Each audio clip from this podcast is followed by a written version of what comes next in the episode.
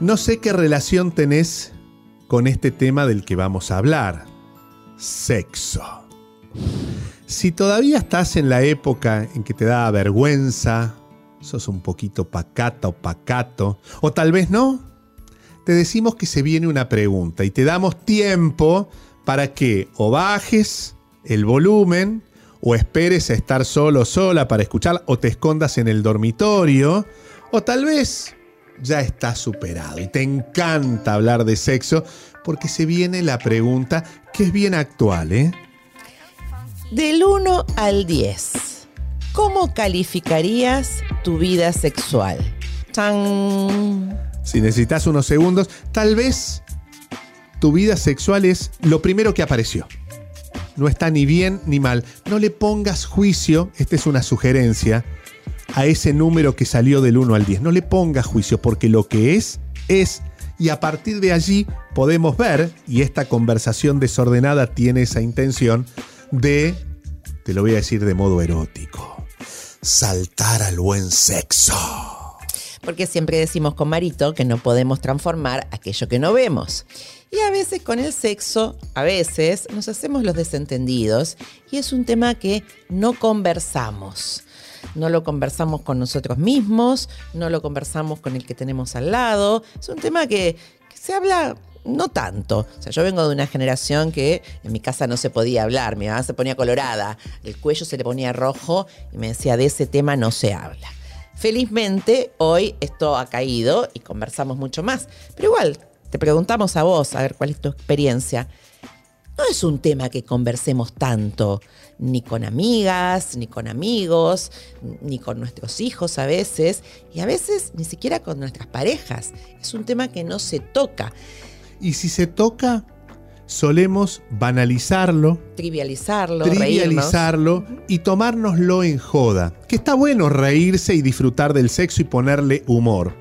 Pero una cosa es el humor a partir de la reflexión, para divertirnos, para pasarla bien, como una especie de anecdotario, porque a todos con el sexo nos pasan cosas y a veces insólitas, pero ¿nos sentamos a charlar posta, como dicen los chicos, o en serio sobre el sexo, a hablar sobre él y, y, y desmenuzar qué nos está pasando? ¿Qué nos está pasando? A cambiar información, que también está bueno, abrir la cabeza y ver qué le pasa al otro o qué prácticas tiene el otro que yo no conozco, porque a veces ni siquiera lo hablamos con nosotros mismos y negamos esta parte, o a veces sí es un tema que nos lleva mucho pensamiento, pero no lo, no lo pongo en palabras para afuera.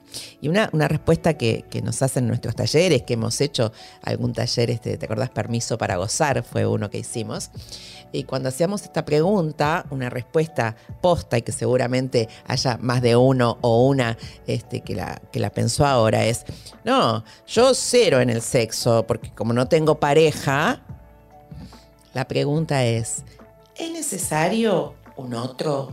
Para disfrutar el sexo? Antes de avanzar, quiero decirte que me parece que a mí me trajo la cigüeña de París. Porque en casa no solo no se hablaba de sexo, sino parece que nunca nadie tuvo sexo, con lo cual a esta altura me estoy preguntando de dónde vine, ¿viste?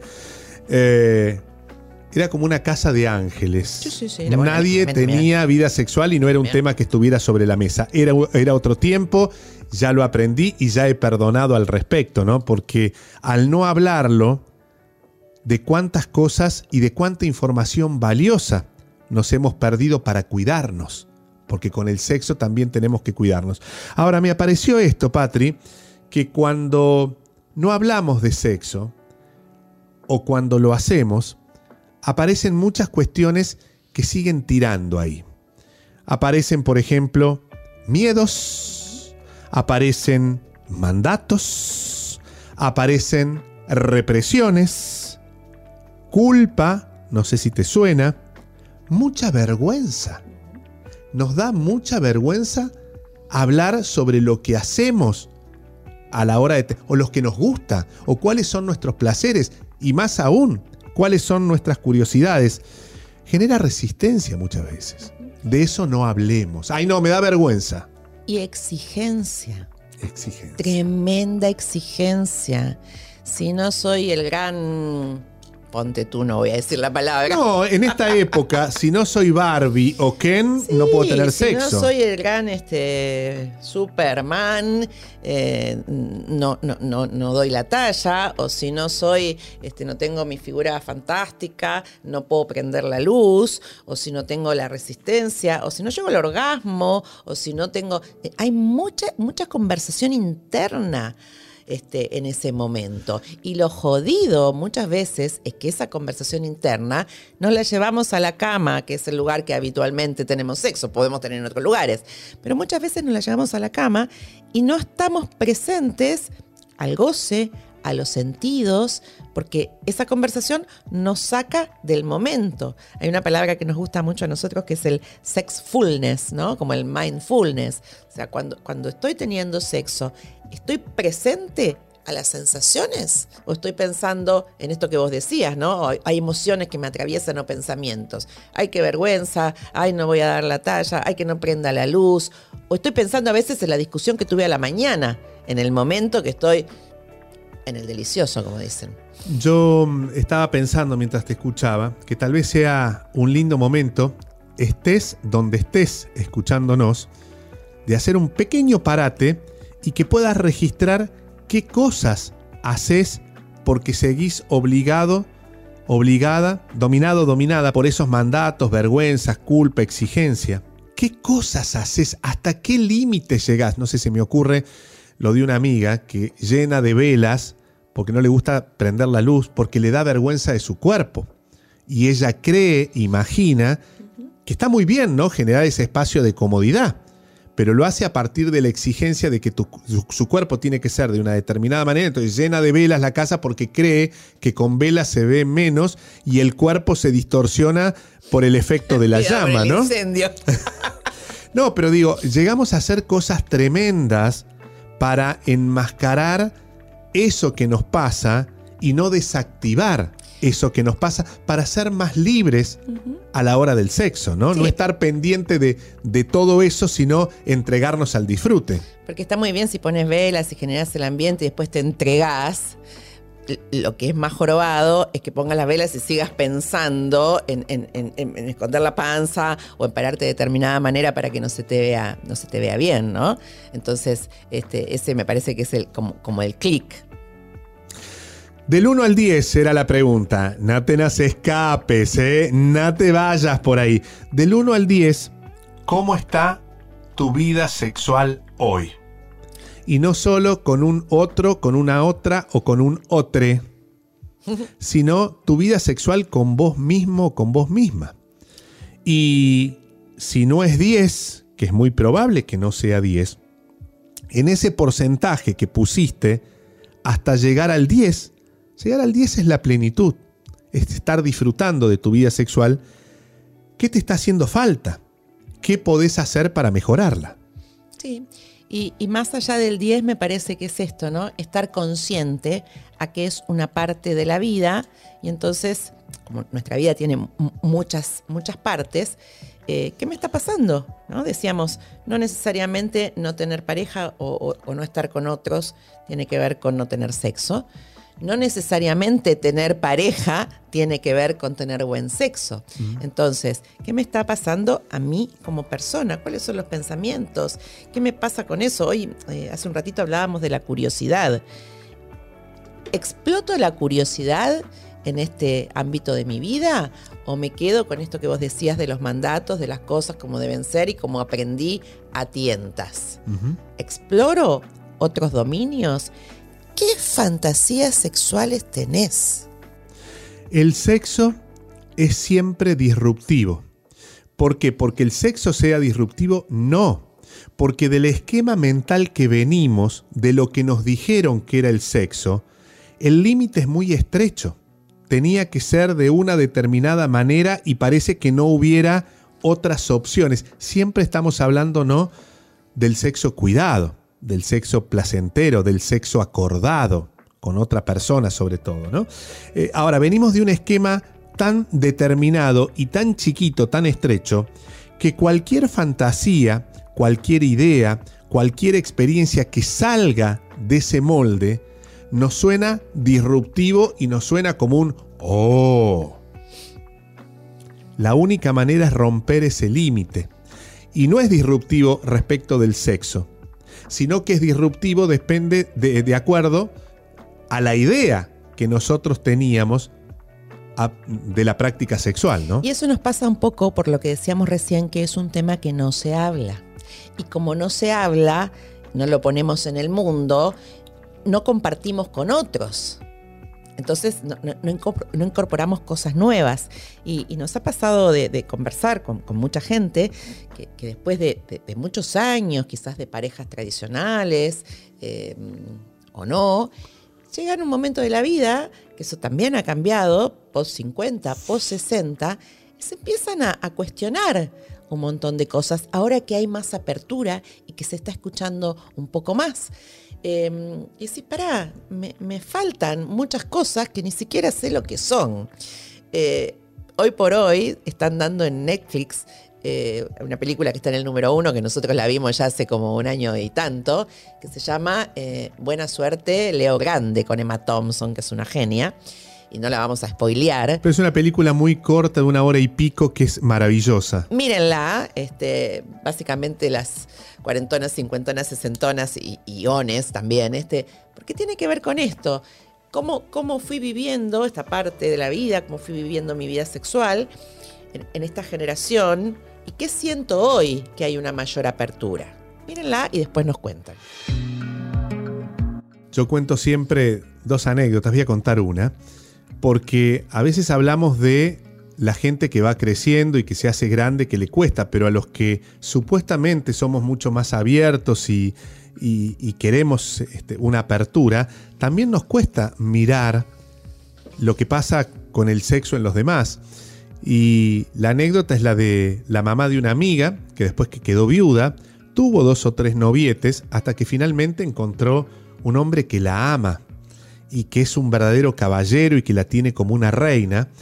Y su hija, que es una amiga nuestra, le costaba mucho asumir que su mamá tenía, no solo tuvo varios novios, sino que además ahora tenía un novio oficial que era su pareja y que ocupaba ese espacio de su vida, no para reemplazar a nadie, sino como una nueva oportunidad hacia adelante. Y una vez estábamos charlando sobre las anécdotas que la pasa a buscar, que la tiene como una reina que la lleva al teatro, que le abre la puerta del auto, y la hija me dice a mí, pero no tienen sexo. Digo, ¿perdón? Sí, sí, no. Y ya ahí empezó a relativizar. No creo que, que tengan sexo. ¿No crees o no lo querés ver? Tal vez no tienen el sexo que vos imaginás que deberían tener, pero han generado un vínculo que solo ellos saben. Cómo lo disfrutan y qué pasa con la sexualidad, con el erotismo, con la sensualidad entre ellos dos, ¿no? Es tremendo lo que contás. es tremendo, porque yo pensaba, me imaginaba, cuando yo era así como adolescente, joven, mi mamá pensaba que yo no tenía sexo porque era como pecado. Y ahora que soy grande, mi hijo piensa que yo no tengo sexo. Es tremendo, es tremendo, ¿no? Em, la otra anécdota, Patricia, cortita, eh. Es la de esta señora de ochenta y pico de años que iba a un sex shop con su marido. Ambos todas las semanas iban a buscar los sábados una película condicionada que se la llevaban a su casa. Después vino la pandemia, la, por supuesto el negocio estaba cerrado, el matrimonio no fue. Hasta que un día, cuando se libera todo, llega la señora sola, mejor dicho, este, sin el marido, acompañada por otra señora más o menos de la misma edad. Y el muchacho del sex shop, esta es una historia real. Es una historia real. Ocurrió en el barrio porteño de Belgrano. El muchacho que atiende en el sex shop le dice, señora, ¿qué pasó? Lo primero que pensó es, dejó al hombre y está con una mujer, que es lo más lógico, ¿no? Ochenta y pico de años. ¿Qué pasó con fulano de tal, con su marido? No, no, le dice la señora, falleció con, por el COVID, eh, ahora ya estoy bien, yo no quiero perder este espacio de, de sensualidad, erotismo con mi cuerpo, y le pedí a mi hermana que me acompañara a buscar una película. Y el pibe se emocionó mucho y me, lo contó eh, desde el lugar del asombro qué bueno que a los ochenta y pico de años y aún cuando quedó viuda, sienta que su cuerpo todavía tiene valor. Su cuerpo tiene valor para seguir gozando y para seguir disfrutando. Valor y deseo. Qué linda palabra. Y, con este cuento que hiciste, este, algo que me pasó la semana pasada, que fui a Santiago, en Chile. Y mm, yo sigo un sex shop de chileno en las redes, me parece interesante, en algún momento lo empecé a seguir. Iba caminando por la calle y de pronto levanto la vista, iba, iba a comprar otras cosas, levanto la vista y veo el nombre de este sex shop en un cartel, en una tienda en, el Metro Tobalaba, en, Santiago. ¡Wow! Dije, voy a entrar, porque tantas cosas que, que miro y todo. Bueno, y entré, empecé a curiosear, a mirar y demás.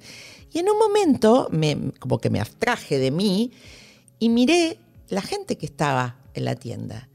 Y me encantó ver que era la misma señora que vos veías en el supermercado, o sea, gente grande, como yo o más, que estaban allí este, comparando, preguntando y llevándose estos juguetes originales para su casa.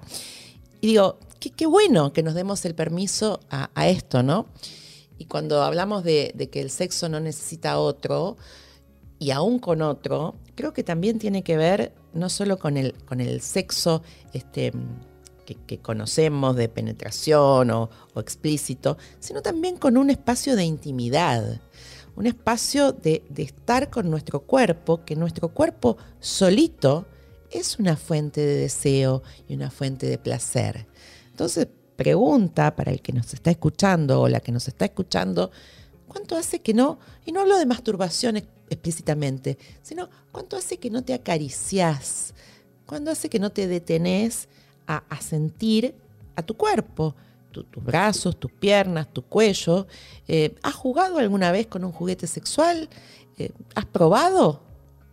Son todos cosas diferentes que, que está bueno experimentarlos para después elegir. No quisiera que se nos escape esa palabra que trajiste, que es la palabra deseo. Y la pregunta respecto de saltar al sexo sería, ¿cómo está tu deseo hoy? Y si el deseo está presente, ¿lo estás alimentando? ¿Lo estás estimulando? ¿Lo estás aprovechando? ¿Lo estás ejercitando? Y si el deseo no está, ¿dónde quedó? ¿Es posible irlo a buscar? ¿Para qué? ¿Qué espacios nuevos se abrirían en vos al recuperar ese deseo? Lo estoy negando porque a veces está y nos golpea la puerta todos los días y decidimos hacernos los distraídos o las distraídas. Porque ejercer el deseo, ponerlo en acción, voy a ser un poquito romántico, ponerle alas o alitas al deseo, no depende del deseo. El deseo nos avisa que está. Depende de lo que nosotros estamos dispuestos a hacer con el deseo. ¿Cuántas formas nuevas se te pueden ocurrir de tener sexo? Imagina, pone a volar la imaginación, porque a veces las representaciones que tenemos son bastante acotadas a partir de todo esto que conversamos, reflexionamos, te preguntamos, ¿qué nuevas formas podrías imaginar para despertar, para mm, avivar ese deseo sexual o para vivirlo? Tengo otra palabra que me la dijeron hace 24 horas y me encantó. Wow, wow. y es más, lo hice saber. Me encanta que traigas esta palabra. Trajiste la palabra deseo y hace 24 horas reapareció alguien que estaba perdido ahí por la vida. Y empezamos a hablar por WhatsApp, mm, eh, foto va, foto viene, que estoy en el laburo, que yo estoy en el taxi, que esto, que el otro, que te escribí dos veces, que me encantaría que nos volvamos a ver. Y me dijo una palabra hermosa. ¿Sabes lo que pasa? Le digo, qué, qué bueno que estemos hablando así como si no hubieran pasado los años. Y me dijo, nosotros ya somos otros, pero lo nuestro sigue latente. Y la palabra latente me sonó a vida, a algo que está vivo. Con lo cual puede haber distancia, puede haber eh, circunstancias, puede haber parejas o relaciones en el medio. Eh, pasaron muchas cosas, pero hay algo que sigue latente y me encantó. Me, me sonó, la imagen que se me vino es un corazón latiendo. pero en lo erótico, en lo sensual, en lo sexual. ¿Qué te está Me latiendo encanta, hoy? Me encantó, me encantó esa pregunta, hágansela ustedes. ¿Qué te está latiendo hoy? ¿Y qué estás haciendo con eso que te late? Tutú, tutú, tutú. Es más, somos cuerpo, emoción y lenguaje. La palabra deseo, si tuvieras que marcar una parte de tu cuerpo, aunque sea imaginariamente, pues tal vez estás laburando, estás en el, en el subte o en el auto, cuando nombramos la palabra deseo, ¿qué parte de tu cuerpo te está golpeando por dentro para decirte estoy acá, estoy acá? Y cuando decimos la palabra latente, ¿en qué parte de- del cuerpo algo se estimula, se está moviendo ahí? ¿Podés registrarlo? Porque esto es importante, que no solo quede en la cabeza. Poder registrar qué emociones aparecen cuando hablo de esto. Y también qué parte del cuerpo se activa, ¿sí? Está ahí haciendo como un- una raspadita por dentro o una caricia por dentro cuando hablamos de todo esto. Lo sexual es energía, la famosa libido que hablaba Freud, ¿no? Entonces, la pregunta me parece que, que es válida para todos los ámbitos de tu vida. ¿Qué mueve tu energía? ¿Para dónde va tu energía? ¿Para lo que deseas? ¿O para lo, lo que tenés que hacer o lo que te decís que tenés que? ¿Viste? Porque siempre estamos posponiendo. Y no solo eso, para lo que deseas o para la experiencia que tal vez no fue buena, pero que ya forma parte del pasado. Porque muchas veces nos quedamos anclados en lo que pasó Sí. y creemos que todo lo que viene va a ser exactamente igual, como si fuera una fotocopia. Todo cambia todo el tiempo, inclusive nosotros. Y ya que hablas de cosas este, que pasaron últimamente, un amigo el otro día en, Santiago también, este, que, que tuve una conversación profunda y, hablábamos de la vida sexual, de él, de la mía y demás. Y tenemos la misma edad. Y me dijo, Patri, no hay que perder tiempo. Y eso me quedó latiendo. Mientras nos estás escuchando en estas conversaciones desordenadas, ¿se te ocurrió algo diferente? ¿Apareció algo distinto? ¿Qué? ¿Cómo apareció? ¿Y qué querés hacer con eso? Contanos, nos encanta leerte, nos encanta aprender con vos. Te leemos en www.mariopatricia.com.